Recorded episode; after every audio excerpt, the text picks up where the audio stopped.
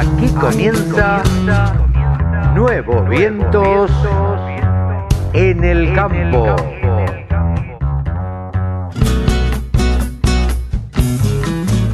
Hola, hola, hola, hola, ¿cómo les va? Buenos días, buenas tardes, buenas noches. Aquí estamos arrancando una edición más de Nuevos Vientos.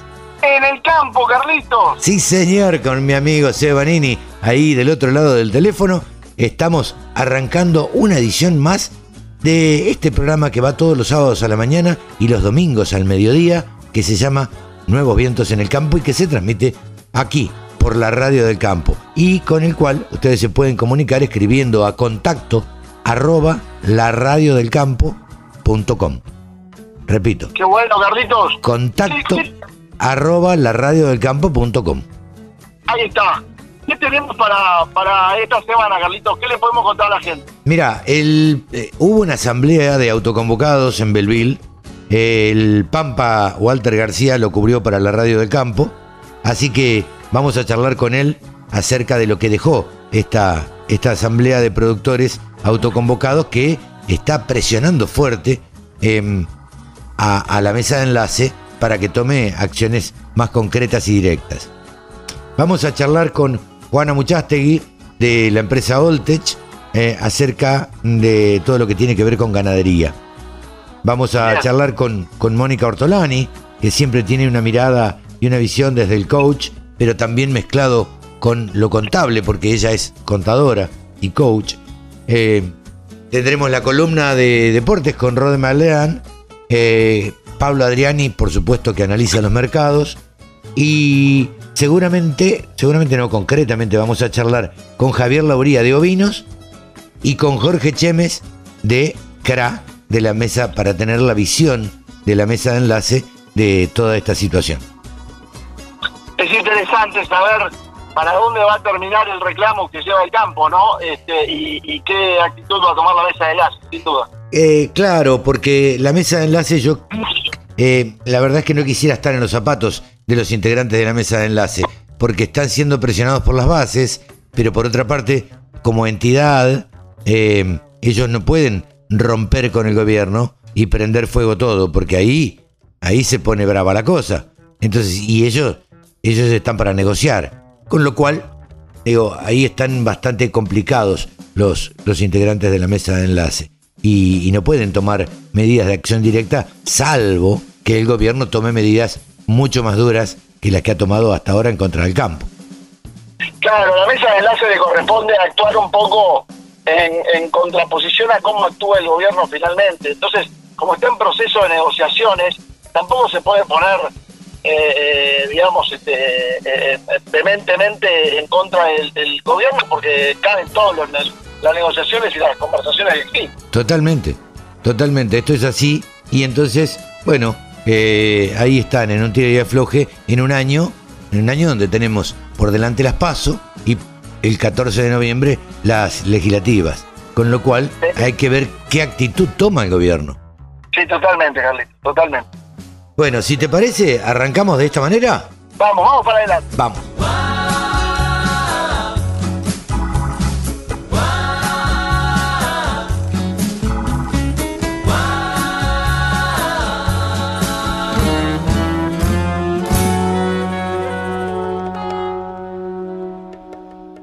Sumate. Entre todos hacemos la mejor radio, la radio del campo. Ahora estamos en comunicación con Walter García, que cubrió el otro día para la Radio del Campo la reunión de productores autoconvocados que se llevó a cabo en Belville. Hola Walter, buen día, ¿cómo te va? Hola, buen día. Aquí estamos, tratando de recuperarnos de los, de los kilómetros. De los kilómetros, ¿no? Muchos Sí, kilómetros sí, andados. Eh, Muchos kilómetros y mucha ruta rota también. eh, bueno, es otro de los grandes problemas con que se encuentran los productores agropecuarios. Este, es la falta de infraestructura, la falta Ah. de, de- de caminos como la gente, ¿viste? Porque es para romper amortiguadores, por más que tengas una camioneta, por más que. Pero qué sé yo, Mirá, habría que te pensar. digo, me sorprendió, me sorprendió terriblemente el estado de la autopista Córdoba-Rosario, donde los camiones zigzaguean tratando de evitar este, las placas este, torcidas que, que tiene realmente este, es tremendo, ¿eh? O sea, ya no estamos, no estamos hablando de punta de eje o de llanta, estamos hablando de la vida de la gente. No, eso por un lado, pero por otro lado, lo que llama la atención, Pampa, eh, es la ruta 9, digo. No, no es que, Sí. a ver, no es la ruta 6, no es la ruta 25, no es la ruta, a ver, no es una ruta provincial, es una ruta Sí, nacional. 51. sí. Claro. Que uno puede decir, bueno, son rutas que se usan poco, que están en descuido, que pertenecen únicamente al municipio y no las arreglan. Yo Ahora, estoy en La Pampa, yo estoy en La Pampa ahora Sí. y otra de las rutas que está realmente en muy malas condiciones es la 33, eh, que une Rosario con Bahía Blanca. Y menciono precisamente Rosario y Bahía Blanca y la ruta 33 porque es la ruta por donde los camiones empiezan a ir a Bahía teniendo en cuenta que el puerto de Rosario, o sea, los puertos de Up River no se pueden usar claro, por el tema de la bajante del Paraná. Y tenemos la ruta 33 hecha pero pedazos Claro. una cosa Eh, bueno Pampita, contanos qué, qué, te dejó o qué, qué resumen podrías hacer de esta reunión que se llevó el lunes, se llevó a cabo el lunes pasado.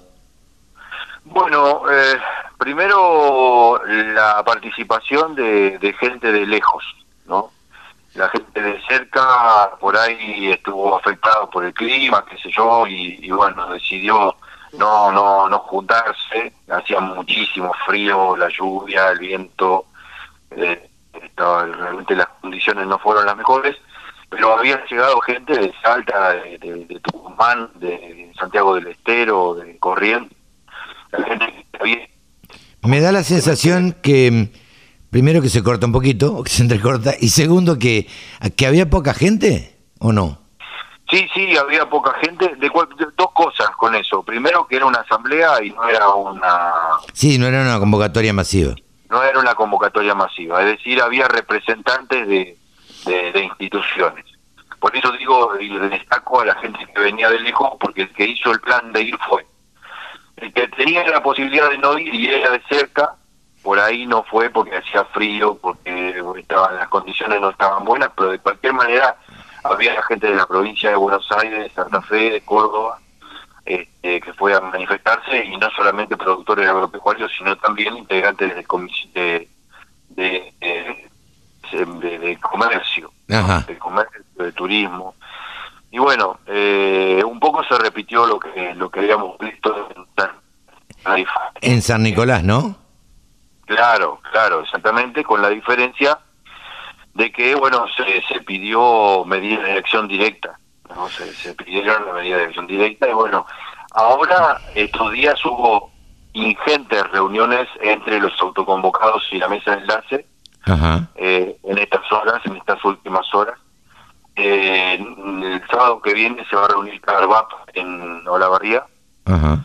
eh, precisamente también por esto. Eh, Carbap también estuvo reunido con los autoconvocados en la provincia de Buenos Aires.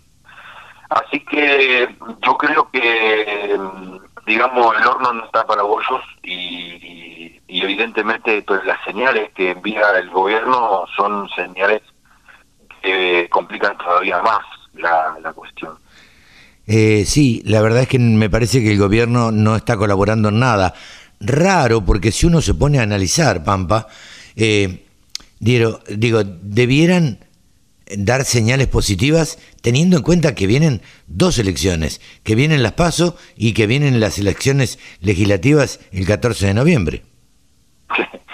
Bueno, la verdad es que yo admiro... Digo, a tu- ver, sí, sí, sí, sí, si vos fueras político, ¿no?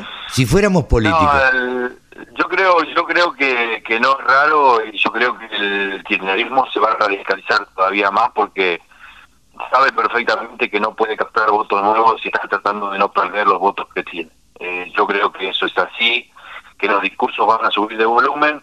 No sé cuánto hay de retórico y cuánto hay de, de real, eso lo veremos después de las elecciones. Por supuesto que yo siempre digo y, y opino, como muchos, que el kirchnerismo es lineal, es decir, cuando te dice que quiere intervenir los mercados, no es que te está amenazando, quiere intervenir los mercados. Cuando te dice que quiere subir las retenciones, no es que te está amenazando, quiere subir las retenciones y está tratando de hacer todo lo posible para lograrlo. Esto que parece descabellado, una locura, un ataque eh, de frente, una, una, una, este, una amenaza de guerra, eh, no lo es. Es simplemente el pensamiento político de una facción de, de la política nacional, que obviamente está buscando con todos sus argumentos, ¿no? Está buscando con todos sus argumentos el poder suficiente de votos para llevarlo adelante. Y en esto, el otro día eh, hubo eh, un debate por Twitter con Ramiro Agulla, este, que, todos lo conocemos, es un publicista muy muy conocido, con campañas publicitarias muy importantes. Sí, sí. Y, y, él decía, bueno, en la campaña política no se busca este, plantear eh, una plataforma política, se, se plantea convencer. Claro. Y nada más. Y nada más. Entonces se usan todos los recursos. Por un lado, el kirchnerismo va a salir a decir que quiere intervenir todo, y por el otro lado, hay, algunos van a salir a tratar de suavizar el discurso para que sea un poco más tolerado por alguna otra parte de la audiencia. Y entonces, bueno, eh, insisto, esto es una cuestión de convencimiento, no es una cuestión de eh, plantear plataformas electorales.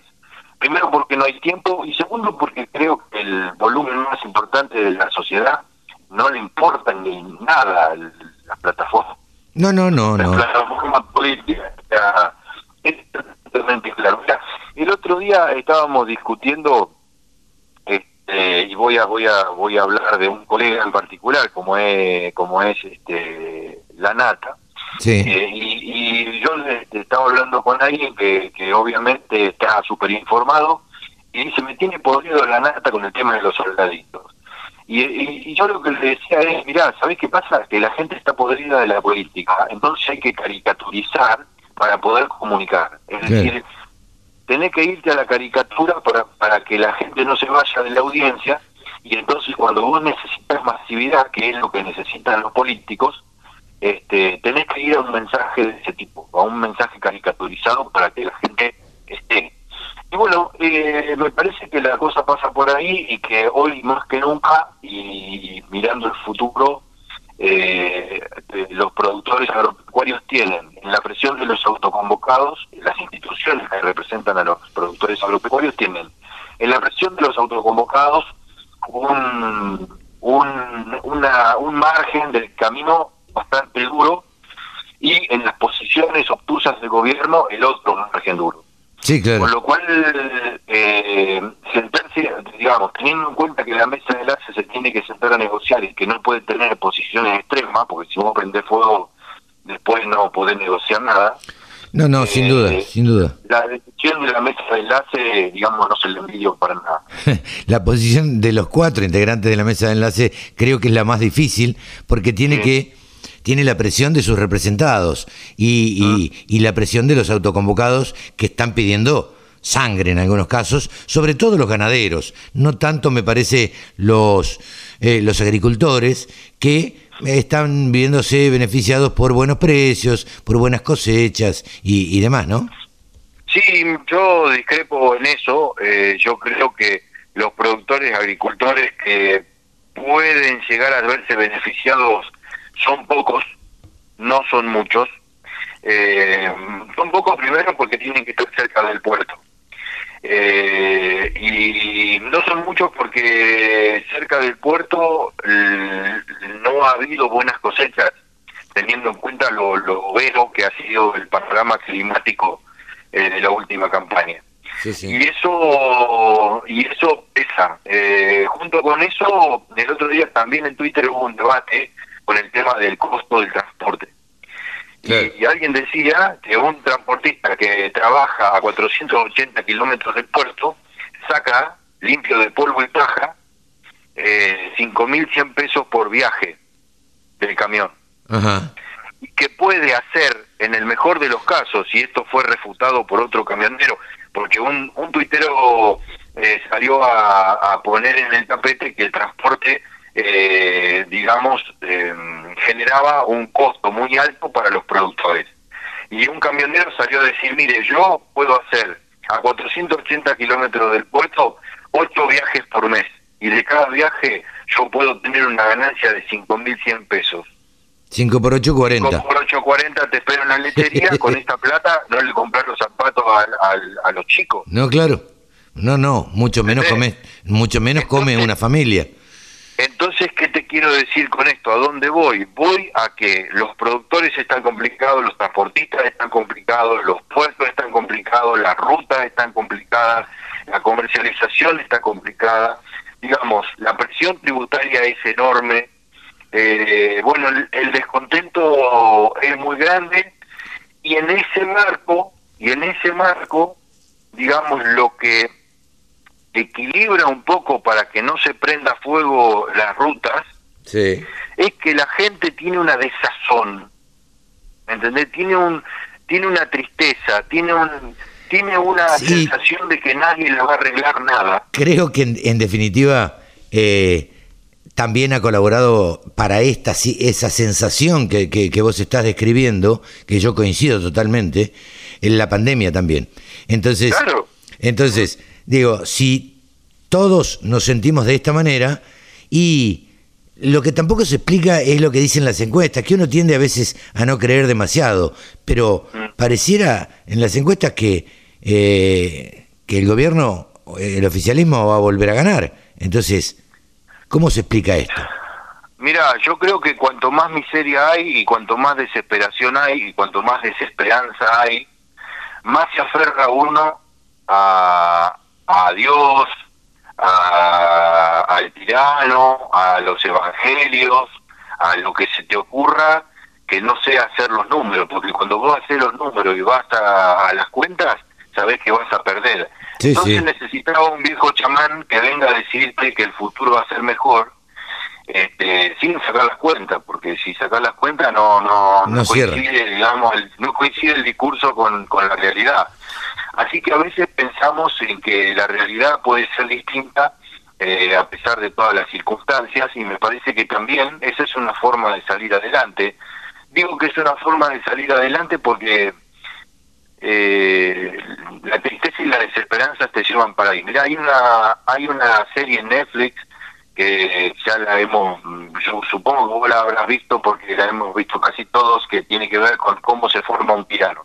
Sí, sí. Y, y dentro de cómo se forma un tirano, entre todas las cosas que hay, dice que el hambre, lejos de generar una antipatía al tirano, le genera una simpatía, porque el tirano que no tiene ninguna, este, digamos, no tiene ninguna razón para mostrarte un futuro mejor, sí es un hombre fuerte y un hombre que se dispone a darte, ¿no? El discurso del gobierno nacional es nosotros te vacunamos, nosotros te cuidamos, nosotros te damos de comer, y eso es lo que la mayoría de la sociedad está esperando. Alguien que le dé algo, digamos, ¿no? Sí, yo escucho bueno. las, las propagandas del, eh, del gobierno por la radio y la verdad que me asombra la capacidad de mentira que tienen, ¿no? Porque Bueno, eh, estamos que vacunando, eh, Sí. estamos fabricando la vacuna, ya vacunamos a no sé cuántos, y la verdad es que Bueno, pero- no es real. Bueno, pero eso es así, digo, la fe desaparece cuando la razón te trae solo malas noticias. Claro. Entonces sí. vos vos tenés que aferrarte a la fe. Digamos, es una mentira. Sí, bueno, pero yo prefiero creer esa mentira que pensar en que no tenemos salida o que la salida va a ser una salida tortuosa y, y con mucho esfuerzo, eh, teniendo en cuenta que nunca ha sido valorado el esfuerzo, porque muchas veces la Argentina ha hecho el esfuerzo, digo, ha hecho el esfuerzo en los 90, ha hecho el esfuerzo en, la prim- en la, en- en la- en la primera década del siglo XXI, después del 2001, Sí. la sociedad ha hecho el esfuerzo. Ahora, el problema es que los políticos no le dieron respuesta y tampoco le ha dado respuesta el que se vayan todos en 2001, porque al final se quedaron todos. Si vos mirás las listas, Son todos los mismos. Son todos los mismos. renovación. Claro, eh, los cabezas son todos los mismos, siempre estuvieron ahí, nunca se fueron. Seguro. Con lo cual digo, insisto, que, que la problemática, hablando y pasando al tema específico del reclamo del sector agropecuario, es un reclamo eh, de razonabilidad en el medio de la desesperanza y el aferrarse a la fe que tiene la mayor parte de la sociedad. Pampita, siempre es un gusto hablar con vos. Te mando un abrazo grande, Carlos, que andes bien. Walter García pasó en los micrófonos de la Radio del Campo, el conductor de Campo de Acción. La Radio del Campo. La mejor información del agro con la mejor música las 24 horas. Ahora estamos comunicados con Pablo Adriani. Pablo Adriani es el gurú de los periodistas agropecuarios que se dedican a analizar los mercados. Así que lo tenemos acá en la Radio del Campo. Hola Pablo, buenos días, ¿cómo estás? Buen día, Carlos, a vos y a toda tu audiencia de la Radio del Campo. Pablo, ¿cómo estuvieron los mercados? Porque nos despedimos la semana pasada diciendo, ojo que viene el informe de Luzda. Apareció el informe de Luzda. ¿Qué pasó? Y, y también nos despedimos diciendo que el informe teóricamente debería ajustar producción de soja y de maíz en Estados Unidos hacia abajo y debería haber sido alcista, cosa que finalmente ocurrió. Mirá O sea, vos. En, ese, en ese escenario estamos, el informe de Luzda salió el jueves 12 de agosto, hace dos días, y provocó un ajuste de 1.600.000 toneladas en la producción de soja de Estados Unidos, de 119,8 a 118,1. Pero el dato interesante es que para que le cierre el blanco a Luzda, porque esa baja de producción podría impactar en la baja existencia finales, el Luzda corrige hacia abajo el consumo de soja americana en el mercado doméstico, que es 600.000 toneladas menos, y corrige hacia abajo las exportaciones de soja americana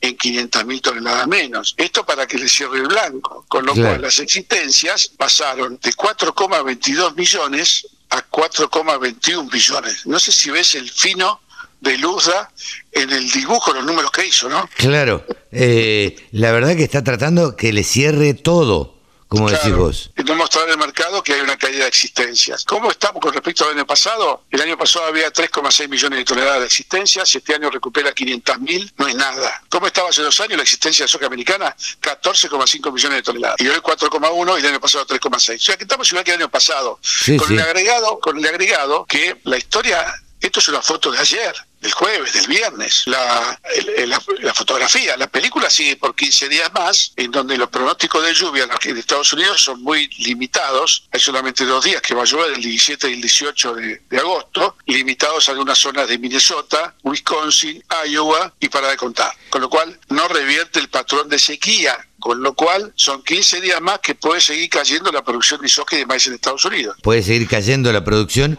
con lo cual se pueden seguir afirmando los precios. Claro, por eso el mercado de soja al, al- al viernes estaba 340 dólares. Había subido 7 dólares con respecto al día anterior, que había subido solamente un dólar, recuperándose el viernes con 4 o 5 dólares arriba. O sea, Argentina se anticipó a la suba de Chicago del viernes, porque yo creo que están viendo que el balance de oferta y demanda es muy ajustado y tiene más para, para, para subir de precio por bajas adicionales en la producción y rendimientos que para bajar. Eso te iba a preguntar, el mercado argentino, ¿cómo tomó esto? bueno, con fuertes subas en la soja disponible, 340 dólares, y el, el noviembre, diciembre, enero, con, con muy poco pase, eh, la soja de enero a 342 y la disponible a 340, un pase de 2 dólares en cuatro, cuatro meses no es pase, ¿eso qué quiere decir? Quiere decir que el precio de la soja lo marca el disponible, Claro. no, los, no los futuros.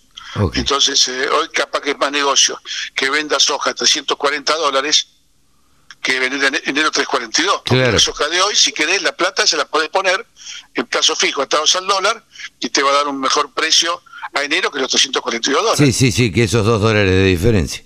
Exacto. Eh, ¿Qué podemos esperar de acá en más? ¿Estos 15 días que no llueva en, en- en Estados Unidos y que se reafirme más todavía? Absolutamente. Yo veo un escenario de firmeza para los dos mercados y, y te hago un comentario de maíz, que es que no es un tema menor. El USDA ajustó la cosecha de maíz americano en 10 millones y medio de toneladas menos. La bajó de 3,84 a 3,75 chirolas. 10 millones y medio de toneladas menos. Ajustó la demanda interna de maíz americano en un millón y medio de toneladas menos, un millón, millón y medio de toneladas menos de exportaciones de maíz americano. No compensaron los 10 millones que perdió de producción, con lo cual las existencias cayeron de 36 a 31 millones de toneladas. Te hago esta pregunta, Pablo. Este informe del cual o todos los productores están pendientes y todos los traders también están pendientes. Estos informes, ¿qué confiabilidad tienen? ¿No pueden estar manejados por, por el UDA de acuerdo a la conveniencia de ellos? podés manejar la corta, podés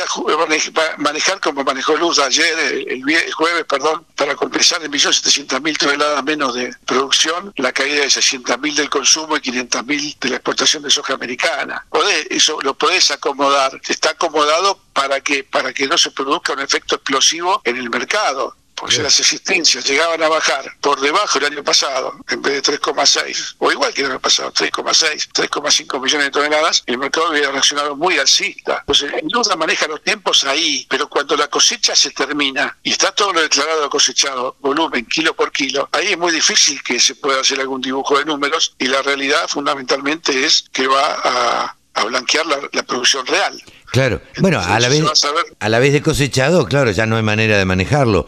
Digo, pero en lo previo, me parece que a veces están manejando, como decías vos, estas existencias como para que el mercado no explote. Claro, exacto. Entonces, eh, te decía que el maíz eh, no es suficiente la baja de consumo y la baja de exportaciones, por eso los sectores caen de 36 a 31 millones de toneladas. El año pasado había 27 millones de toneladas de stocks recupera 4, el anterior había 48 millones de toneladas. Por eso tenemos que destacar que en ambos casos, soja y maíz, las existencias finales son la foto de hoy. Faltan 15 días de clima seco, con lo cual va a haber menor rendimiento, menor producción y más problemas con las existencias. Estamos ante un escenario de una potencial suba en los mercados en las próximas semanas. Seguramente. Pablo, clarísimo como siempre. Nos despedimos hasta la semana que viene. Hasta la semana que viene, un fuerte abrazo y saludos a toda la audiencia. Y saludos a toda la gente de la Universidad Austral. Exactamente la gente de la Universidad Austral y a la Bolsa de Comercio de Rosario, que ya van, a ver las novedades que tenemos. Pablo Adriani ha pasado aquí en los micrófonos de la Radio del Campo. El campo es el motor del país. Prende ese motor.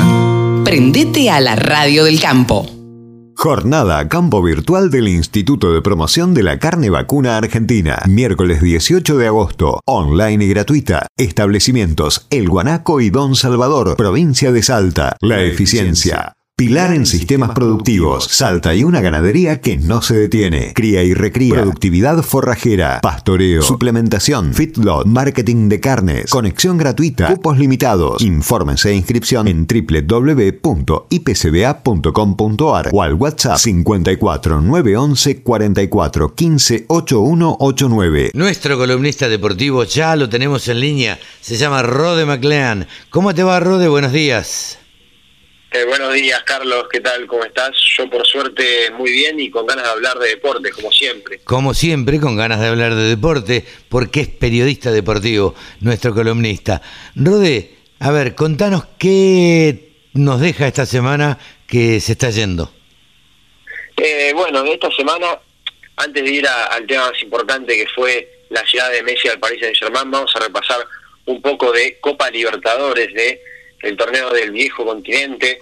Eh, River Plate se enfrentó a Atlético Mineiro por la ida de los cuartos de final de la Copa Libertadores y resultó con victoria de Mineiro por 1 a 0 con gol de Nacho Fernández, que eh, para los que estén al tanto del fútbol, Nacho Fernández hace unos pocos meses era jugador de River Plate y le terminó anotando el único gol del partido a su ex equipo. Obviamente no lo celebró, y, se mostró como apenado, como si se hubiese sentido culpa por meter el gol, una locura. y, y, bueno, ese fue el partido principal porque recordemos que River es el único equipo argentino que está en esta fase de la Copa Libertadores. Después otros resultados como el de Sao Paulo Palmeiras que empataron a uno, Olimpia que perdió 1 a 4 contra Flamengo y Fluminense contra Barcelona que empataron a cero. Vamos a seguir con eh, lo que vamos a tener este fin de semana respecto al fútbol, que es la Liga Argentina. Vamos a tener la jornada número 6, en los que vamos a tener partidos como el de River Plate contra Vélez, que se enfrentarán hoy mismo, este sábado, a las 6 de la tarde. Más después de ese partido tendremos a Rosario Central, que recibirá a Independiente, que viene de ganar el clásico ante Racing por 1 a 0 y después el domingo vamos a tener el partido entre Estudiantes y Boca Juniors a las 6 de la tarde. Racing y Newells se enfrentarán después de ese encuentro. Y el lunes a las 6 tendremos el partido entre Talleres de Córdoba y San Lorenzo de Almagro. Y ahora sí, eh, pasamos a hablar de eh, la salida de Lionel Messi de Barcelona, que ya lo habíamos comentado en el programa pasado, pero esta vez se oficializó su llegada al Paris Saint Germain y sin duda fue una revolución eh, en el mundo.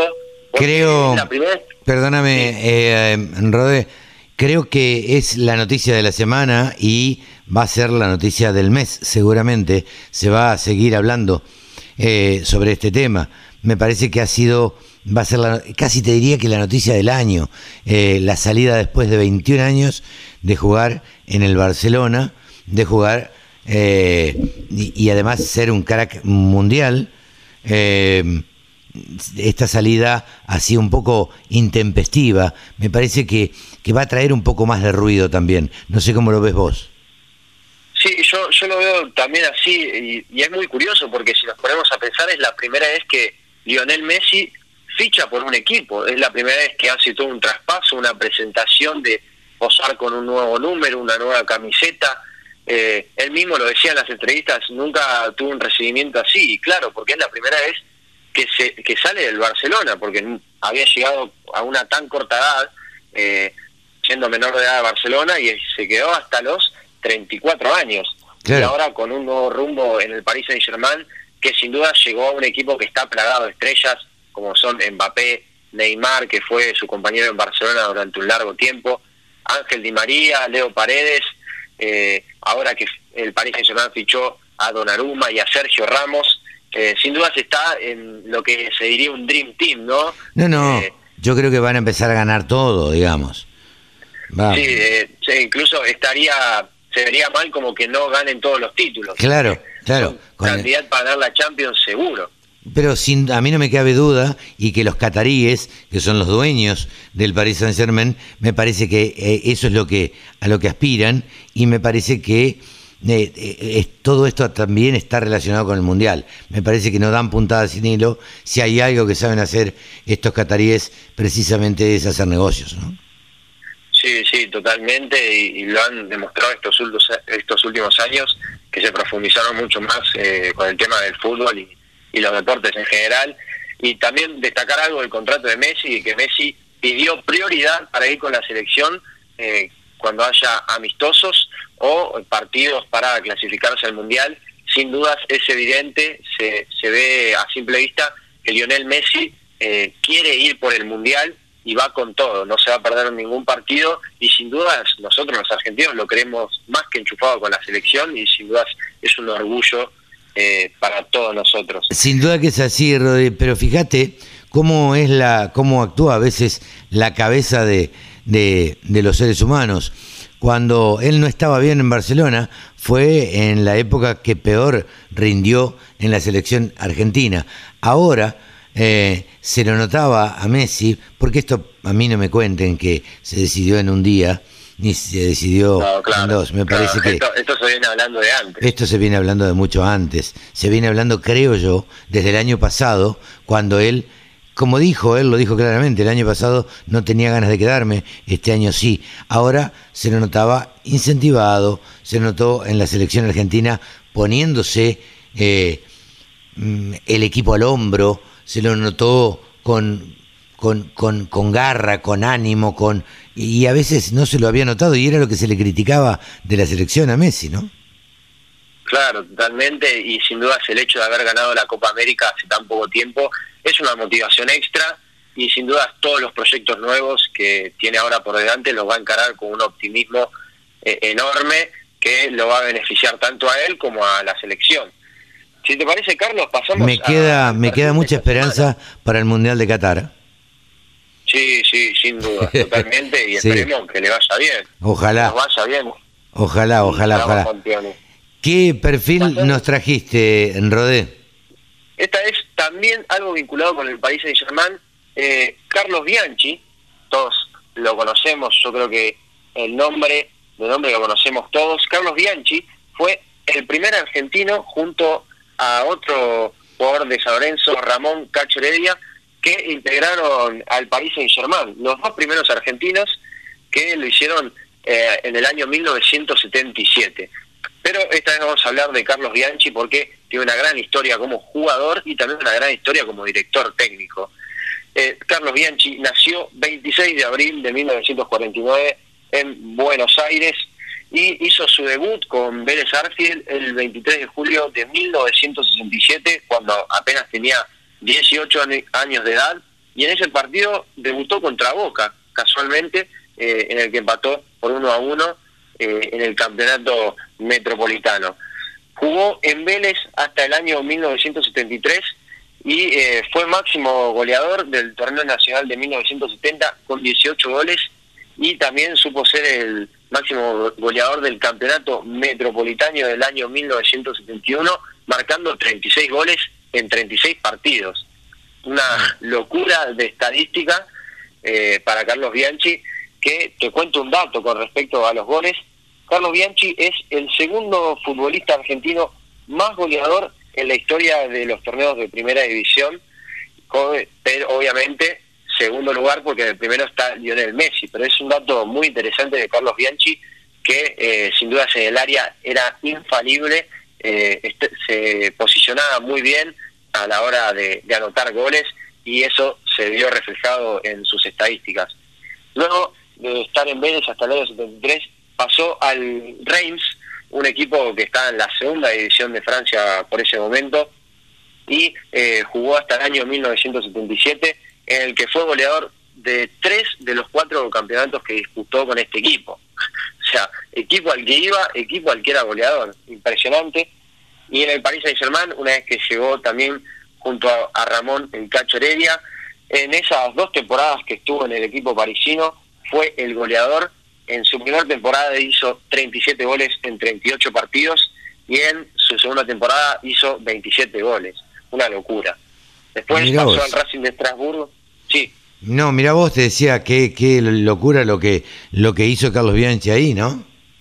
Sí, sí, sin dudas una cantidad de goles impresionante, equipo que iba, equipo que era goleador. Después en el Racing de Estrasburgo no tuvo una buena racha goleadora, pero porque no tenía un buen vínculo con su entrenador de ese momento, así que nada más estuvo un año y una vez en 1900, 1980 ya regresó a Vélez para quedarse hasta el año 1984, eh, en el que se iba a terminar eh, retirando del fútbol argentino. En Vélez marcó un total de 206 eh, goles en 324 partidos y pasó un año más en el Reims, volvió al Reims una temporada más para retirarse en la segunda división de Francia. Y el dato que te contaba antes, un goleador infalible, espectacular, y después como entrenador ya todos conocemos los grandes títulos. Bueno, ahí hay que, hay que hablar de Vélez y hay que hablar de Boca, ¿no? Exactamente, yo te iba a decir justo esos números. Campeonatos nacionales con Vélez ganó tres, eh, uno en la apertura 95 y después dos clausuras en el año 1993 y 1996. Y con Boca también, cuatro campeonatos nacionales, ganó eh, un clausura de 1999 y tres campeonatos apertura que fueron los de 1998, el 2000 y el 2003. Y después Copas Libertadores, Carlos Bianchi, eh, el entrenador que más Copas Libertadores ha conseguido. Consiguió una Libertadores con Vélez en el año 1994 y ese mismo año también conseguiría la Intercontinental.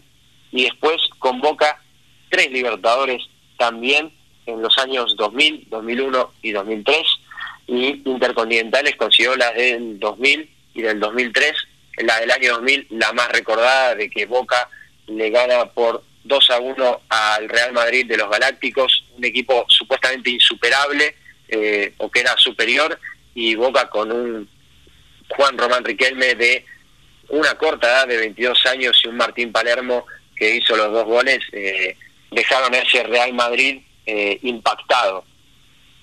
Mira vos, qué interesante la carrera como jugador y luego como, como técnico, la de Carlos Bianchi, ¿no?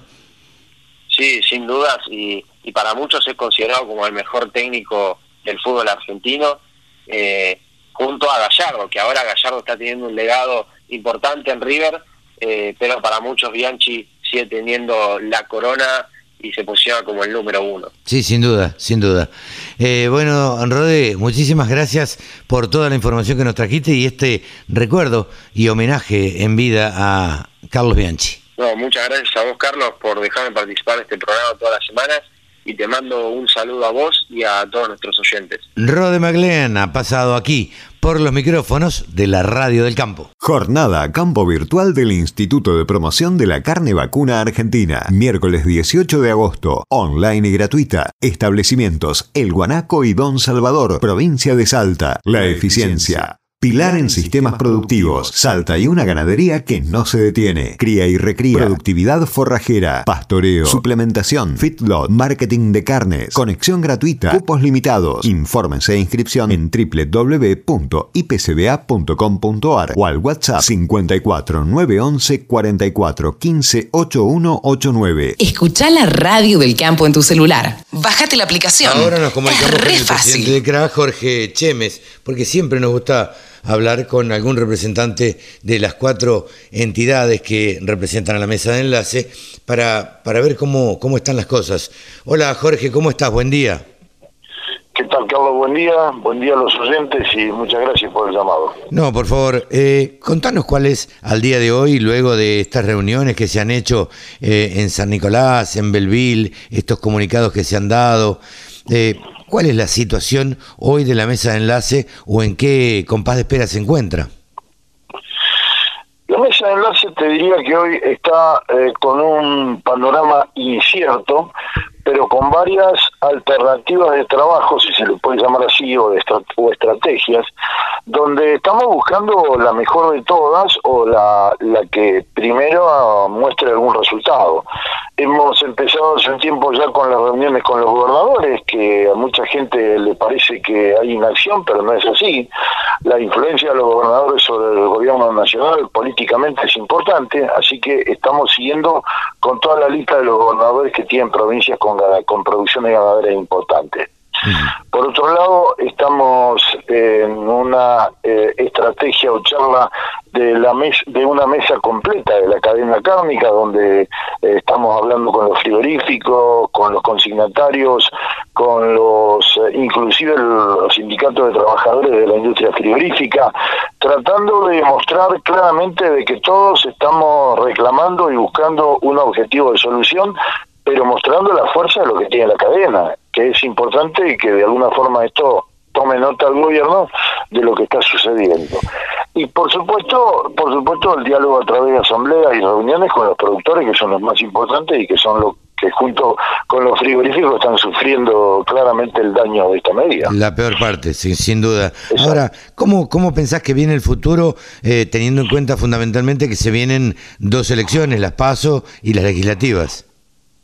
Mira, el futuro va a ser complicado, ya lo es, y yo no creo que, que sea menos complicado hacia adelante, pero por sobre todas las cosas porque porque el gobierno piensa más en el rédito político y en el rédito electoral que en las medidas realmente lógicas que pueden tomar. Entonces, cuando hablas con los funcionarios, vos ves que prevalece esa esa idea de salvar las elecciones y lograr los votos y nadie mira con seriedad lo que hay que mirar que son las medidas que están destruyendo ciertos y determinados sectores productivos del país. Entonces, yo ante ante un razonamiento como el que te estoy planteando, yo no espero que sea fácil para adelante. Creo que va a ser mucho peor porque hay una una inconsciencia de lo que estoy diciendo por parte del gobierno que a mí me preocupa profundamente. Yo creo que a más de uno lo, lo preocupa, Jorge, y, y- y la verdad es que se nota eh, de parte del gobierno, visto desde afuera y con, tratando de, de observarlo con total objetividad, eh, que no hay idea del daño que se está produciendo en el presente y en el futuro, porque las medidas que se tomaron, por ejemplo, de la no exportación de carne, tampoco hizo que bajara o que la mesa de los argentinos estuviera cubierta de carne, digamos, nadie salió desesperado a comprar asado porque, porque bajaba. Efectivamente, por eso digo que se, pi- se piensan más en medidas populistas y realmente en, cosas que son muy agarradas de los pelos, eh, en contra de, digamos, de lo que es la lógica, de lo que es el sentido común. Vos fíjate que eh, si se está viendo que el cierre de exportaciones no logró el resultado eh, que se buscaba y está produciendo un daño en la producción y en, el, en toda la cadena cárnica que es, claramente visto, ¿por qué no se termina de dar marcha atrás vez por todas? Está, están encerrados en un, en un capricho de querer hacer prevalecer lo que a ellos les parece.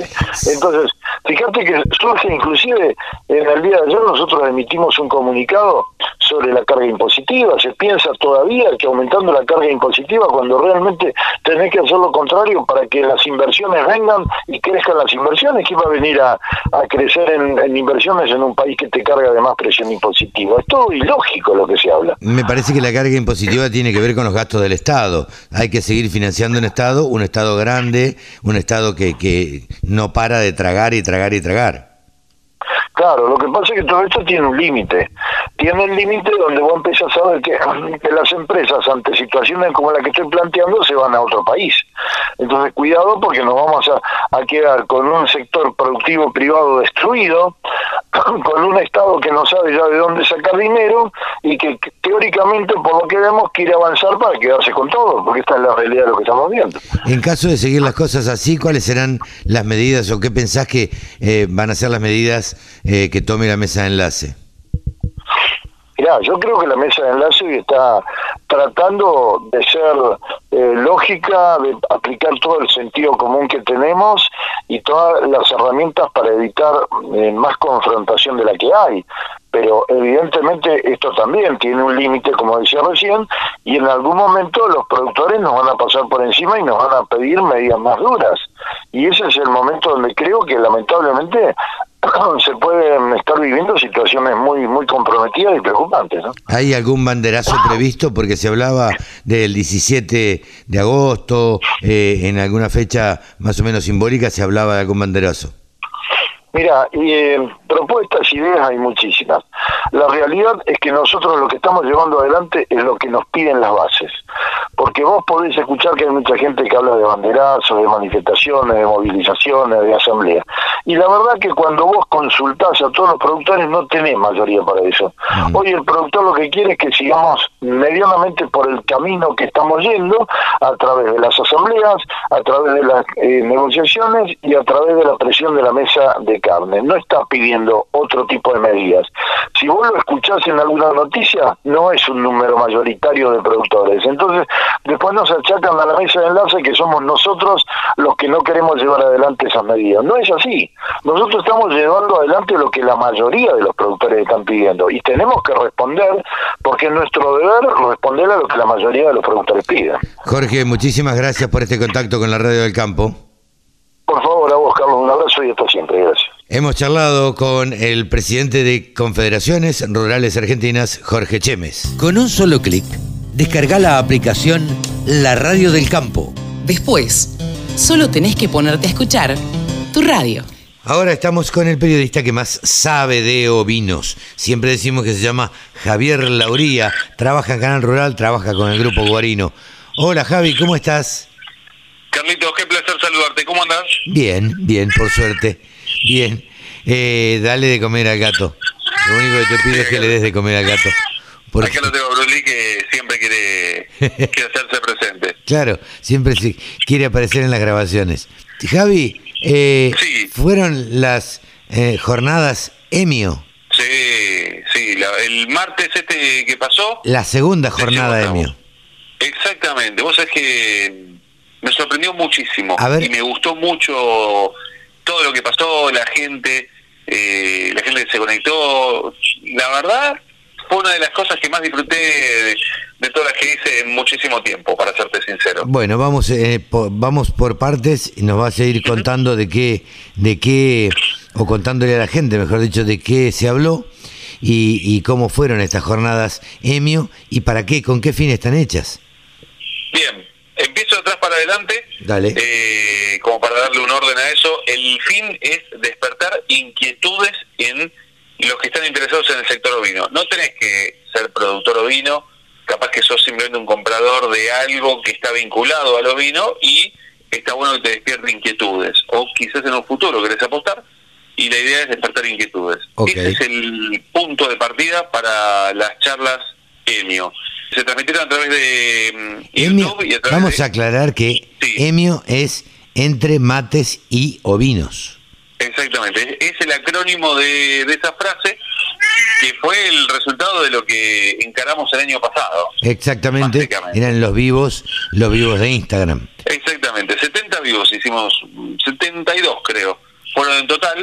Imagínate, estábamos en el- con la plena pandemia, no Sí. entendíamos nada, teníamos que estar encerrados en casa, Había que hacer de todo para entretenerse. Así que nos entretuvimos y acá hicimos esta jornada, dos horitas y un poquito más, porque mm, algo que sucede muchas veces en estas charlas es que te pones a entrevistar a una persona y como no tenés los tiempos de televisión y el apuro de terminar sí o sí puntual para entregar el programa, eh, te puedes tomar algunas licencias. Claro, claro, claro.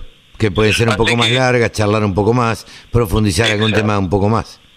Totalmente. Así que bueno, hablamos, primero te cuento, hablamos con Luis Gallo de la cabaña de la Constancia, la cual está en Runcima, en Santa Fe.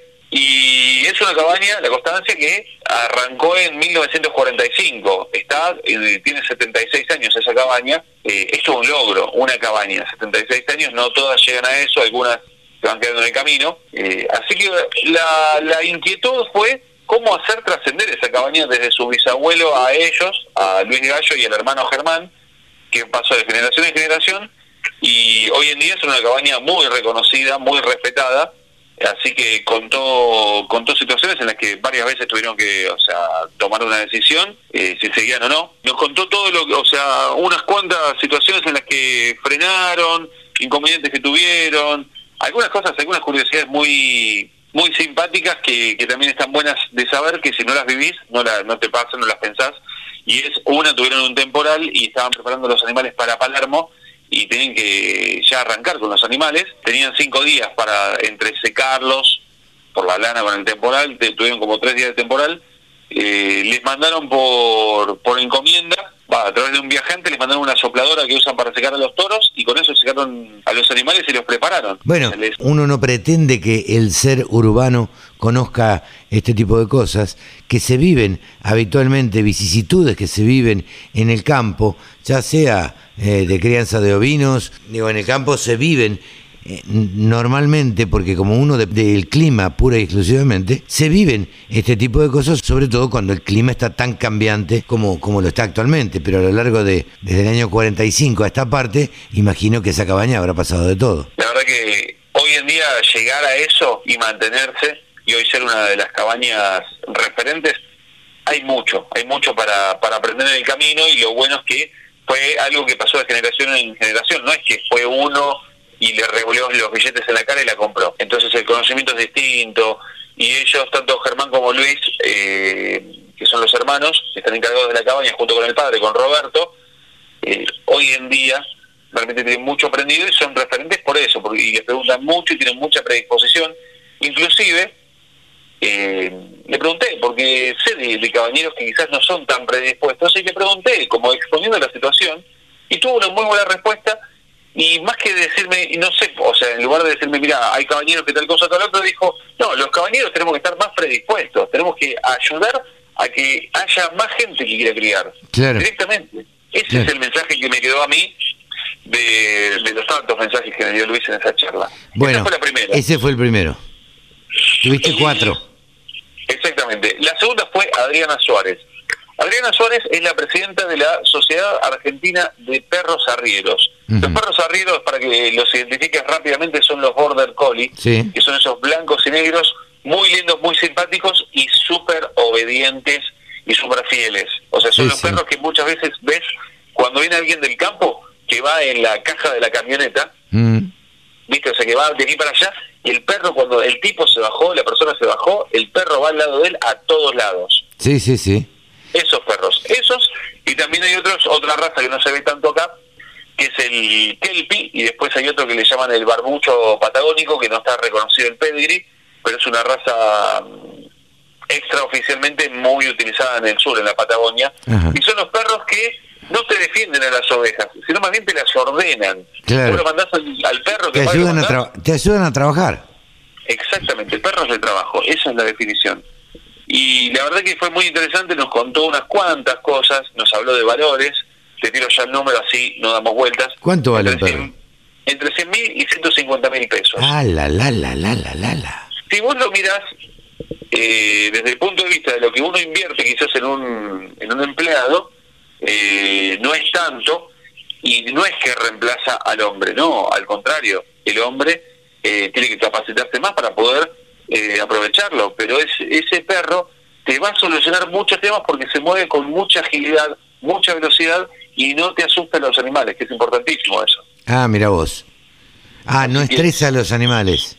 No los estresa porque de hecho no es un perro que, o sea, cuando ya las conoce a las ovejas, eh, las ovejas lo ven llegar y ya se ordenan con mucha prolijidad y, no las ataca, no les ladra. Eh, si un perro hace, hace eso es porque no está bien entrenado o quizás eh, no tiene la genética en la sangre. ¿A qué me refiero con la genética? La genética pesa, el instinto pesa y eso, el instinto va de eh, va en la sangre, en el ADN de los animales. Claro. Por eso no es eh, que te lo regala el vecino, lo entrenas y listo. O sea, capaz que te funciona, pero no hay garantía. Cuando un animal tiene el instinto, eh, le haces el ablande como el motor del auto y al año, cuando ya es un perro maduro, al año, año y monedita, ya tenés un perro que está funcionando de mil maravillas. Contanos qué otros oradores tuviste. Tercer lugar, Nicolás Giovannini, genetista de la Estación Experimental Agropecuaria de Bariloche. Eh, el tema habitual para hablar con él es sobre el mejoramiento de la, o sea, mejor dicho, buscar la rentabilidad a través del mejoramiento genético. Se especializa en merino, merino raza lanera, buscar afinar. Pero yo le dije, le, subí la apuesta y le digo, Nico, hablemos un poco más para el público eh, carnicero, porque no tienen tantas cosas, tantas herramientas. Y ahí, o sea, ellos en INTA, ellos en INTA trabajan sobre un programa que se llama Provino básico y avanzado. Con ese Provino hacen relevamiento de datos, de información y ven a partir de los datos genéticos de la progenia, es decir, de los de los corderos que fueron naciendo, ver cómo fue impactando la genética de ese animal, de ese macho, de ese padre, y van viendo en función de las estadísticas lo que podría llegar a suceder en las siguientes generaciones donde ese carnero de su sangre, de su genética. Básicamente eso lo trasladamos y lo traspolamos a lo que es carne y una, una charla de esas que, para decirlo de una forma simple y básica, te vuela la cabeza. Y muy enriquecedora, me imagino. Yo creo que los que la vieron o los que la, o sea, no la vieron en vivo, pero la buscan en internet y la encuentran, Justo se quedan sorprendidos y pueden anotar. Justo eso te iba a decir. Si alguien que está escuchando y dice, ay, yo no me enteré, no sabía, ¿cómo puedo hacer? ¿Dónde puede ver, volver a, revivir estas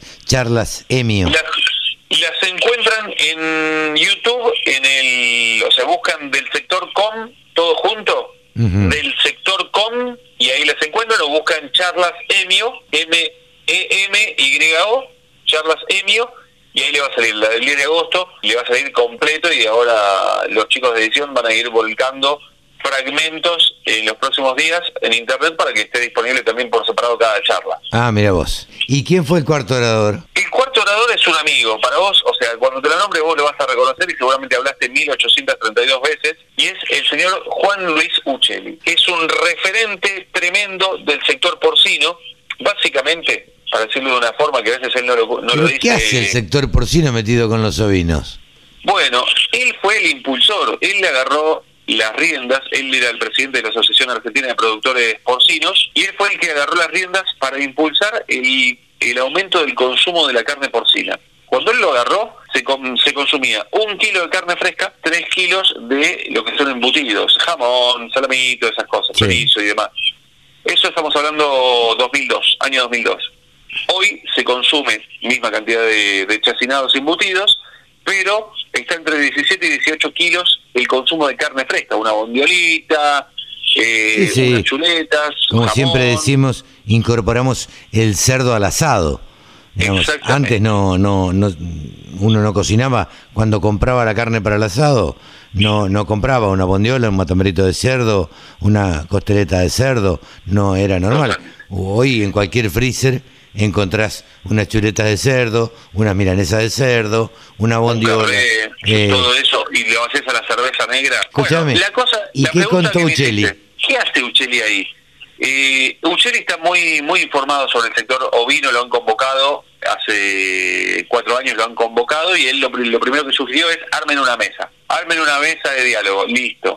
Se armó una mesa, la mesa de la provincia de Buenos Aires, la mesa ovina de la provincia de Buenos Aires y la mesa ovina nacional que se presentó en la rural de 2018, Claro. en Palermo 2018. Ahí se presentó y se empezó a trabajar. Eh, él habló mucho sobre el posicionamiento y la oportunidad. La oportunidad, de esto podríamos hablar 200 horas. Claro. Y Sí, es, un, sí, sí. es un ida y vuelta entre vos y yo largo porque la oportunidad que se abre está bajando el consumo de, de carne vacuna y por los valores, se, si todo sale mediana, no te digo bien, medianamente bien, se va a exportar más de lo que se va a consumir acá y va a dejar un bache. Y ese bache, ¿quién lo puede cubrir? Los porcinos y los ovinos. Total. Los porcinos, ¿cuánto, cuánto pueden crecer? Lo hemos hablado acá. sí. Yo creo que los porcinos no tienen margen para crecer demasiado eh, y los, el ovino, siempre lo decimos, eh, tiene todo para crecer. Claro, si vos a, a- a los corderos que se faenan, que no llega al millón de cabezas, pero a los corderos que se faenan, a la mitad nada más, 300.000 corderos, le subís un par de kilos de engorde, Sí, 5, 10 kilos de engorde, haces un desastre. Claro. Porque ya esa carne se cocina distinto. Entonces hablamos de eso, hablamos de, de la posi- del posicionamiento a través de eh, ir a piezas más grandes, a corderos más pesados, dejar de pensar en el cordero a la cruz, el cordero al, al asado. a la parrilla. Sí. Lo que hablamos siempre, eh, y es parte de lo que él habla, y decía, entre otras cosas, muchachos, tienen un fondo que es la ley ovina. Destínenle un porcentaje de eso, pero un porcentaje bueno, no 200 Migajas, pesos. claro. Este, eh, destínenle una buena cantidad a la, al- a la promoción. A la promoción, claro. Entonces, va a llegar un momento que la gente va a querer tanto que no te va a quedar otra que subir del tren. O sea, el tren, este, si no te subís, se pasa y Sí, se te va de largo. Sí, sí, sí. Entonces, Y- ¿qué significa eso? Este año, en lugar de largar el cordero con 25 kilos en pie, largalo con 30, con 35. Claro. Engordalo. Sí, sí, por ahí pasa. Hace, Por ahí pasa el negocio, Claro. me parece. Porque aparte, suponete, vos comprás, o sea, el cordero de la cruz, el cordero parrillero, y tenés que reunir a 15 personas. Porque, ¿qué vas a estar comiendo 10 días seguido cordero? No. No, no, claro. No, no, que la reunir historia 15 personas. es poder comer milanesas, es poder comer eh, en un guiso, es poder comer de cualquier manera, de la misma manera que comemos la carne de vaca o la carne de cerdo. Mira, el otro día eh, mi novia hizo unos capeletis con una salsita boloñesa con carne picada de cordero y le, pro- o sea, le pregunté, le digo, ¿pusiste algún condimento? No, no, no. Me dice, así estaba la salsa de tomate, sea, un, un afileto, le agregó la carne sin un solo condimento Claro, y yo te juro que nunca creí que iba a tener tan rico sabor. claro. No, no, no, es que es muy rico. decir, superó la de vaca. Muy rico, muy rico. Pero bueno, Sí. Javi, para ir terminando, eh, se retomó la, retomaron las actividades. ¿Tenemos valores? Les cuento que esta semana se volvió a trabajar en los mercados de lanas australianos con una oferta de 49.180 fardos, de los cuales se comercializó el 66%. Digo, se volvió a trabajar luego de un receso de tres semanas. Y allí, eh, durante estas tres semanas, se vieron incrementados los casos de COVID en China, lo cual algunos especulan que eso fue lo que detuvo a muchos compradores chinos a mantenerse activos en esta plaza lanera.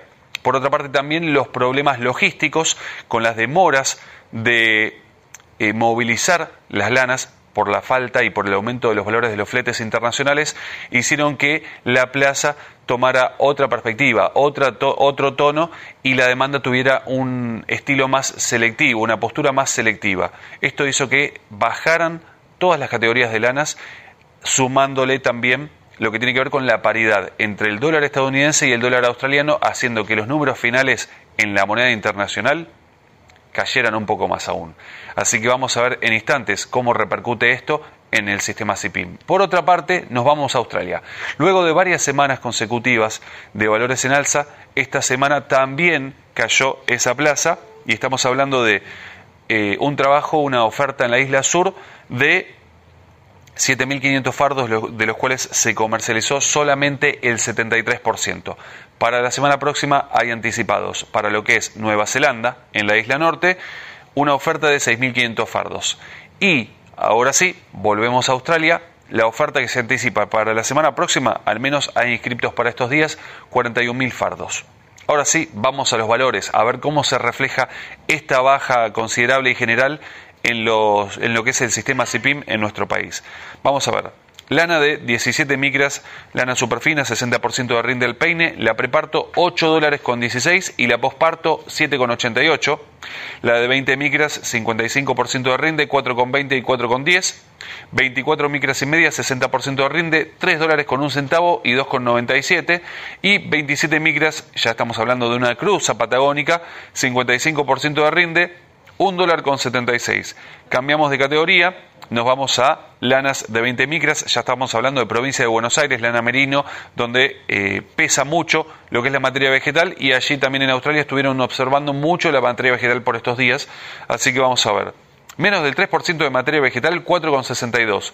Del 3 al 5% de materia vegetal, 4,40 y del 5 al 7%, 3,79. Pasamos a una lana de 22 micras, 60% de rinde, del 3, menos del 3% de materia vegetal 3,96, del 3 al 5% 3,76 y del 5 al 7% 3,24. Ahora cambiamos de lanas y nos vamos a una lana Corridale de 27 micras, 60% de rinde. Seguimos en zona provincia de Buenos Aires, 1 dólar con 82. Seguimos con lana Corridale, pero nos vamos a zona litoral con una lana de 28 micras y media con 68% de rinde en 1 dólar con 55. Y volvemos a Buenos Aires con lana Romney de 32 micras, 60% de rinde, 95 centavos de dólar. Cambiamos de rubro. Hablamos ahora de carne ovina en nuestro país.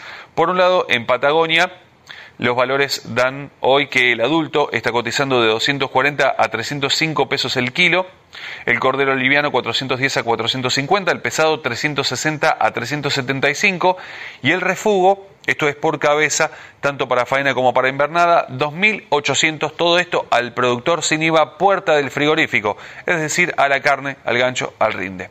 Vamos ahora, cambiamos a región pampeana con el adulto de 215 a 240 pesos el kilo, el cordero liviano 360 a 410, el pesado 290 a 340 y el refugo 120 a 150 todo esto el productor sin IVA, puerta del frigorífico, es decir, a la carne, al rinde, al gancho. Aquí finaliza este informe, pero no quiero dejar de invitarlos a nuestro Instagram, me gustaría que se sumen, arroba del sector ovinos. También nos pueden seguir en YouTube, se pueden suscribir a nuestro canal del sector com, allí tienen todo el resumen de las charlas EMIO de este pasado 10 de agosto y también ya los voy invitando, prepárense porque el 12 de octubre venimos con otra jornada de charlas EMIO. Yo soy Javi Lauría y les agradezco muchísimo que estén ahí del otro lado. Hasta la próxima. www.laradiodelcampo.com La radio que te acompaña a las 24 horas. Ya lo consultamos en alguna otra oportunidad, ahora estamos comunicados con Juan Amuchastegui, quien es responsable técnico de la línea ganadera de la empresa Oltech. Hola Juan, ¿cómo estás? Gracias por atendernos. Buenas tardes Carlos, ¿Cómo andan ustedes? Muy bien, por eh, suerte. Gracias, gracias por la llamada. No, por favor. Antes que nada, siempre arranco por este punto. Vos andás mucho en el interior, andás mucho en, el campo. Contanos cuál es tu sensación, o hacenos un repaso de la ganadería, cómo la estás viendo actualmente, qué sensación tienen los productores, qué es lo que te ¿Qué es lo que te dicen cuando vos estás con ellos charlando? Bien, Carlos. Mira, eh, sí, es una, una sensación de, principalmente el, común denominador es la incertidumbre. Hubo algún par que hay impuestas algún par de medidas que distorsionó un poco el, la, creciente expectativa y las relaciones positivas que veníamos teniendo en el mercado y eso generó un cimbronazo, un nivel de incertidumbre en la empresa ganadera, más aún cuando empezamos a entrar en, periodos eleccionarios, ¿viste? Claro. Entonces eh, se juntan las, los anuncios que dejan en evidencia un, un mercado que se ve afectado por esa medida y por otro lado la, incertidumbre del, no saber qué va a pasar el día después. en un esquema productivo como la ganadería, que lo que no puede pasar es la incertidumbre porque los plazos son muy largos, las inversiones son a largo plazo, ese, ese rum rum te digo, es, es, es lo que uno percibe cada vez que toma contacto con, con las empresas del sector. Y lamentablemente se vienen elecciones paso y las elecciones del 14 de noviembre, o sea que hasta esa fecha, digamos, va a durar ese periodo de, de incertidumbre que, que hablamos, ¿no? Sí, el tema es que eso llevado a la práctica y los que hacemos ganadería lo sabemos mejor que nadie, eh, es un sistema productivo que no, no puede tomarse la licencia. O sea, eh, empieza en el periodo de asignaciones de servicios, tenés que venir bien con la vaca comida y en cada zona del país afrontar diferentes cuestiones climáticas, diferentes cuestiones que son propias del campo y no podés frenar ni bajar los niveles productivos ni hacer grandes cambios porque el eslabón básico de la ganadería, que es la cría, eh, lleva mucho tiempo el desarrollo y eh, es ajeno a estos vaivenes que tenemos en estos países. Es lamentable. Así que eh, el productor o el empresario habla, pero después da la, la, vuelta y se pone a laburar y ya está pensando en los entores, en los periodos de destete y en cómo en cómo encar el año que viene. O sea, ya este año eh, viene sucedido por lo que pasó el año anterior. Es este. Sí, sí, eh, en, en este caso, digamos que los productores agropecuarios, como siempre decimos desde estos micrófonos, primero y principal, que ni aún en pandemia, ni aún con esta pandemia, el productor agropecuario eh, pudo parar. O sea, porque los animales tienen que comer todos los días, hay que cambiarlos de potrero todos los días, eh, en el caso de las lecheras hay que ordeñarlas todos los días y, y, y demás. Ahora, ¿cuál, ¿cuál te crees que es eh, vos el impacto de la producción de proteínas de, de, origen animal, porque mucho se está hablando de este tema, se está hablando de impacto ambiental, se está hablando mucho de bienestar animal. ¿Cómo lo estás viendo vos? Mira, es, es un tema que, bueno, desde Oltech obviamente es una empresa totalmente comprometida con la producción de, de, alimentos a nivel mundial y es un tema que toca bien de cerca, formamos parte de distintas eh, reuniones que hay a nivel mundial, casualmente ahora está la, cumbre de la ONU sobre la eficiencia de los recursos para la producción de sistemas proteicos, o sea que es un tema que nos toca, nos toca de todo punto de vista. Y veo que, una pequeña resumen, te podría decir que eh, hay información malversada, hay opiniones la mayoría que, que, se reproducen en los medios sin tener un conocimiento acabado del tema.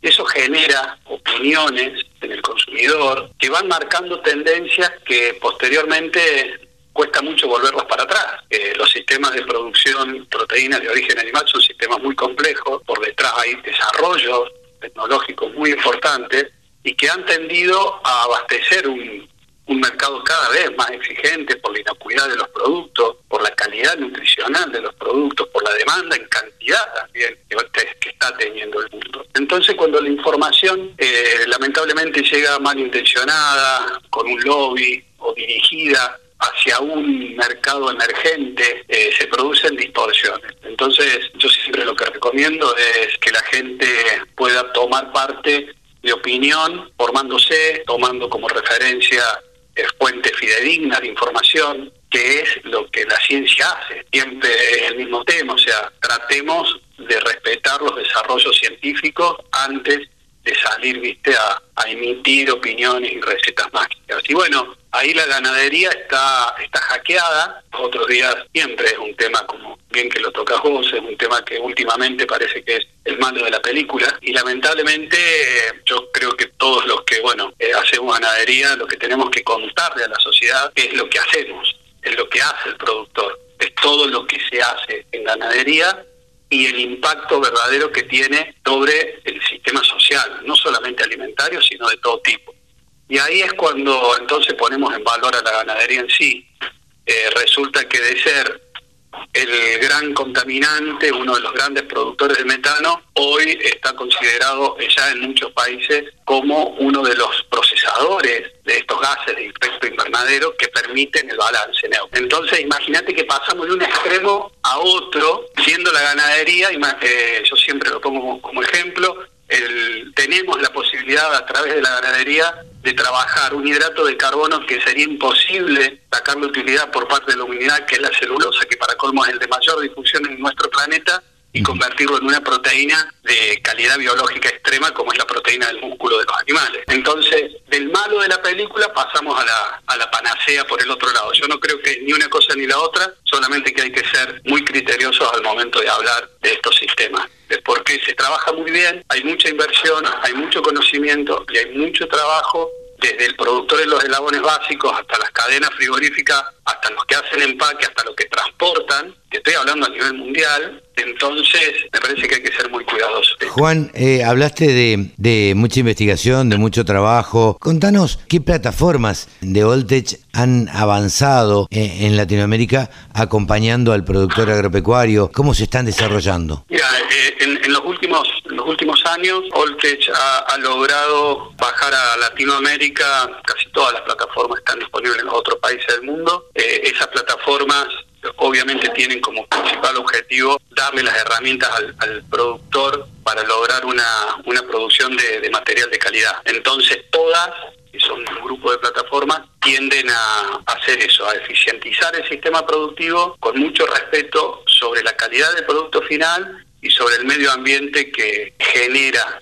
esta producción. Entonces ahí tenés todo el esquema de eficiencia ruminal, a partir de productos como por ejemplo Optigen, que es un, que es una, un nitrógeno de, de, liberación controlada a nivel ruminal, eso genera una eficiencia a nivel ruminal, el ganadero ya lo conoce, ya lo sabe, y eso genera una producción amigable también con el medio, porque los niveles de nitrógeno que incorpora el animal, obviamente hay una gran parte que luego es excretado y es contaminante, entonces si tenemos fuentes de nitrógeno que eficientizan su adaptación y su uso a nivel ruminal, las liberaciones de nitrógeno posteriores a ser menos. Entonces, trabajamos con ese producto para lograr corregir dietas y lograr que los productores tengan un desafío más armonioso. Por otro lado, eh, obviamente toda la parte de, de, tenemos un producto que también es muy conocido por la industria, que es, una, que es un cultivo de levaduras vivas, que es ISAC 1026, que es la levadura histórica, la, la, la levadura de mayor desarrollo e investigación sobre la cual después se desprendieron muchos productos y fue pionera para que otras compañías avanzaran también. Este complejo lo estamos incorporando,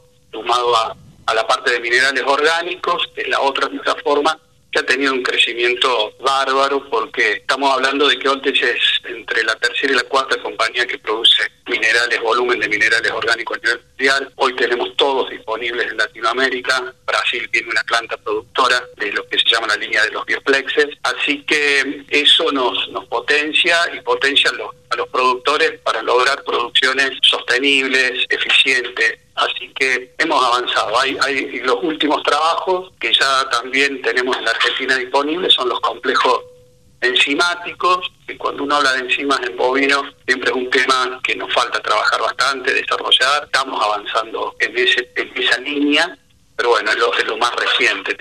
Los otros ya son plataformas que tienen muchos años de trabajo y de investigación.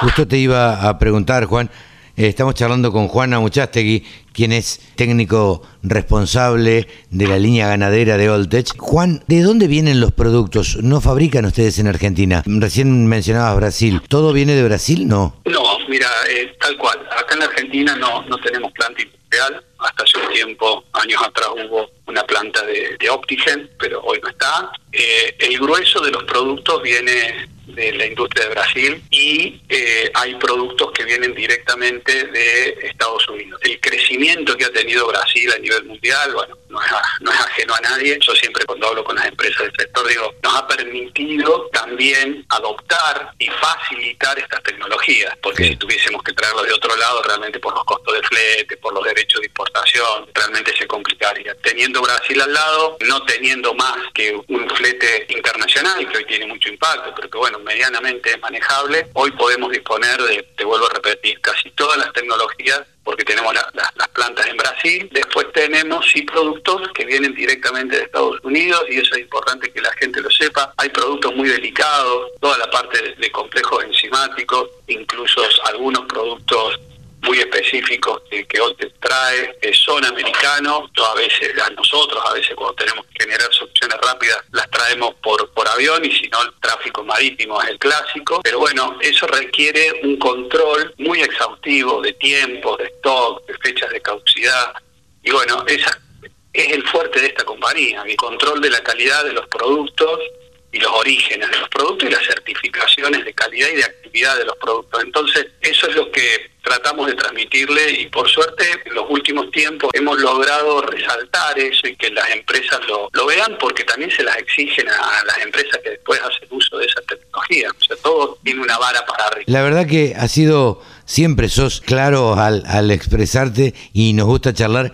precisamente por eso. Juan, yo te agradezco muchísimo este espacio en la Radio del Campo. Seguramente en un tiempo volveremos a charlar. Bueno, Carlos, eh, un gusto y bueno, un saludo para vos y todos tus oyentes a tu disposición. Muchísimas gracias. Hemos conversado con Juan Amuchastegui de la empresa Oltech, técnico responsable de la línea ganadera. Exposiciones, muestras, rurales, novedades.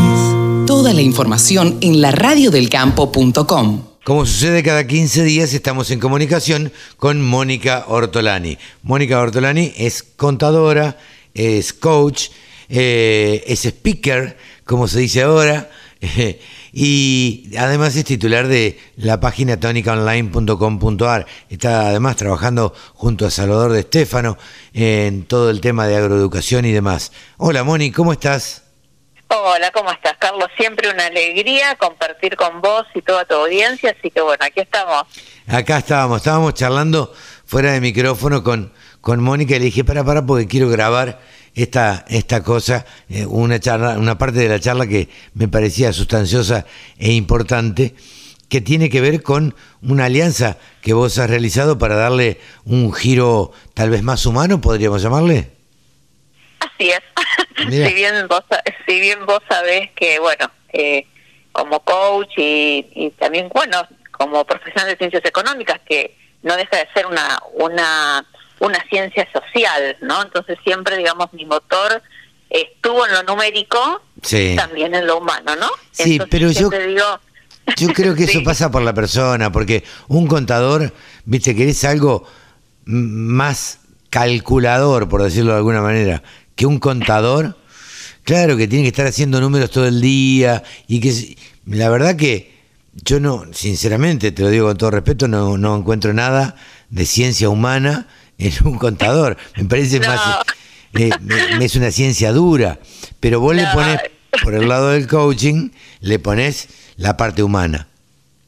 es cierto lo que vos decís, sin embargo, eh, yo te puedo decir, o sea, en realidad la economía es tener la casa en orden, ¿no? Sí si vos desagregás la palabra y en nuestra formación tenemos, yo creo que nuestra formación es muy vasta, eh, porque vemos cuestiones de administración, cuestiones eh, impositivas, lo que pasa es que la realidad de este país, con el agobio fiscal que tiene el sector, te lleva siempre a que tengas que ir más a local, al, al, al cálculo numérico. Sin embargo, yo siempre digo que los números es lo que se ve, no es lo que está arriba, es lo visible, sin embargo, detrás de los números, ¿no?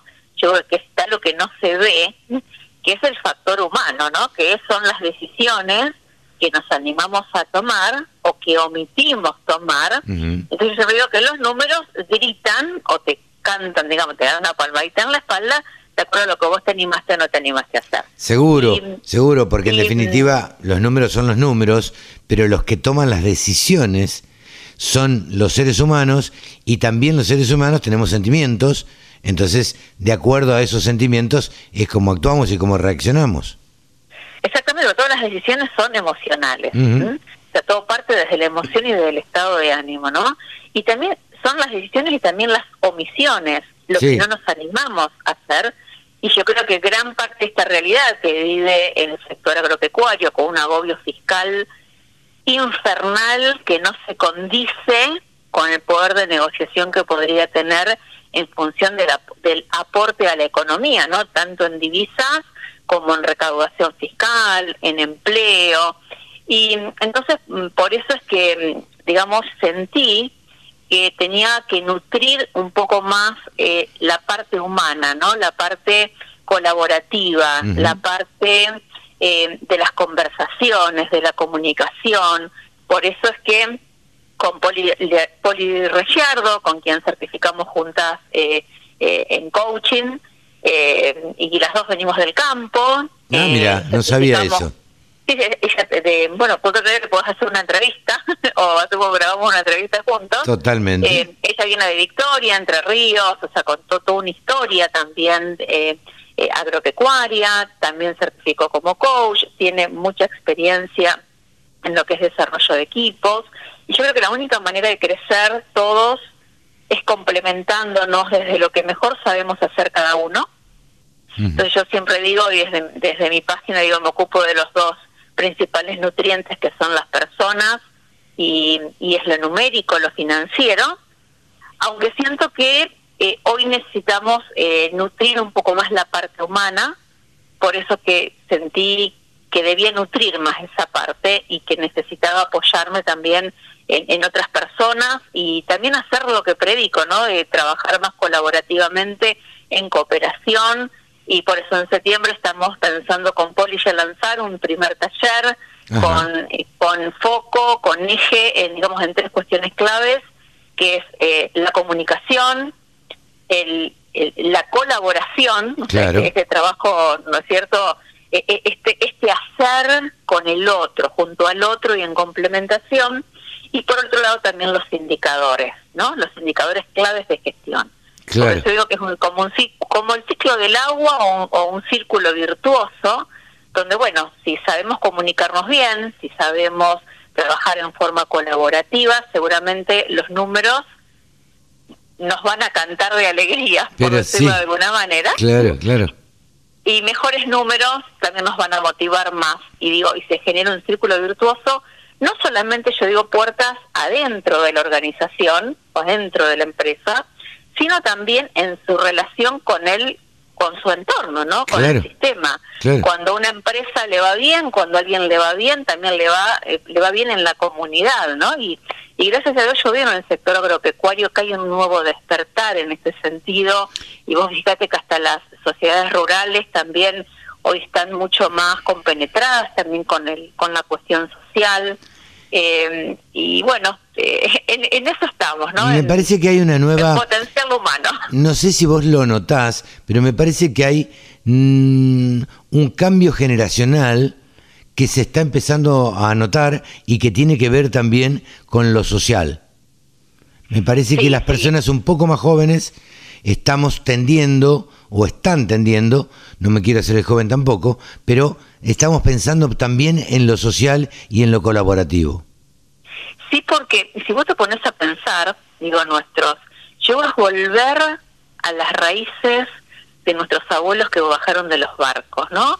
Que, que quisieron, empezaron a formar eh, comunidades cooperativas. Yo digo, el espíritu cooperativo que polinizó una forma de ser y de hacer nuestro campo en toda nuestra, en toda nuestra Argentina, es lo que nosotros tomamos de los abuelos y gracias a Dios hoy los jóvenes yo veo que están retomando ese espíritu colaborativo y nos inspiran a nosotros los adultos a también hacer lo mismo. Sí, yo creo, que, acá, mm, como decís, no es una cuestión de edad, sino una cuestión de espíritu. Totalmente. Y en el resto del campo se vive. Totalmente, total. Yo creo que es absolutamente así. No es una cuestión cronológica o de edad, eh, es una cuestión de, espíritu, es una cuestión de eh, que nos atraviesa, eh, que nos atraviesa y que hace que pensemos en el otro como, como un ser humano y que seamos un poco más colaborativos y pensemos más en el que tenemos al lado.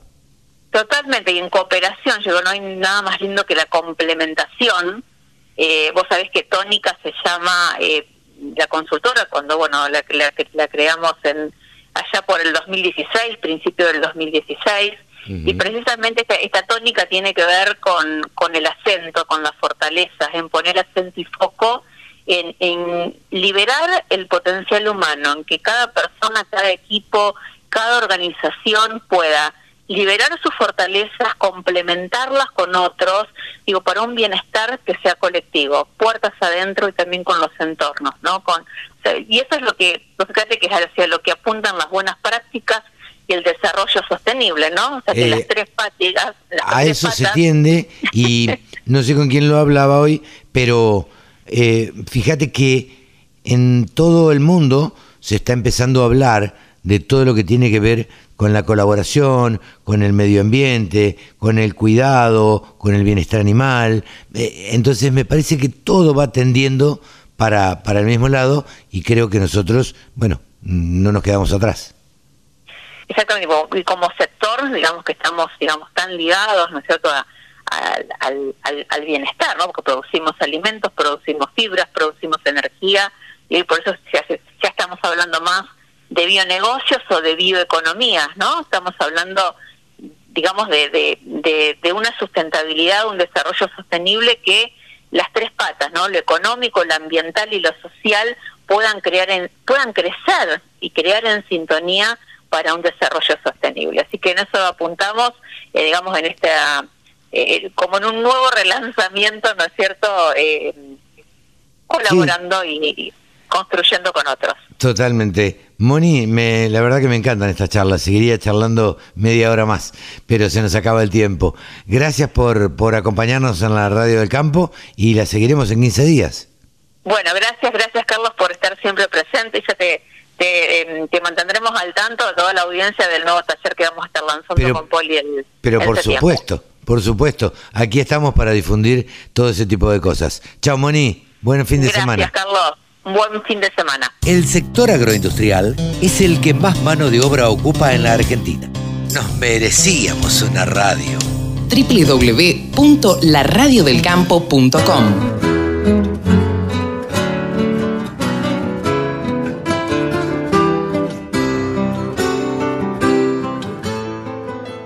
Y hasta aquí llegamos, sí señor, en una edición más de Nuevos Vientos.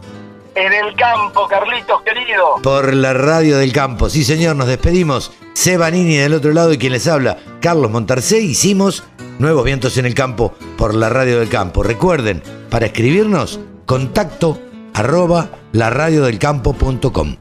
Chau, Cevita, hasta la semana que viene. Chau, Carlitos querido, que sea una muy buena semana. Buen fin de semana.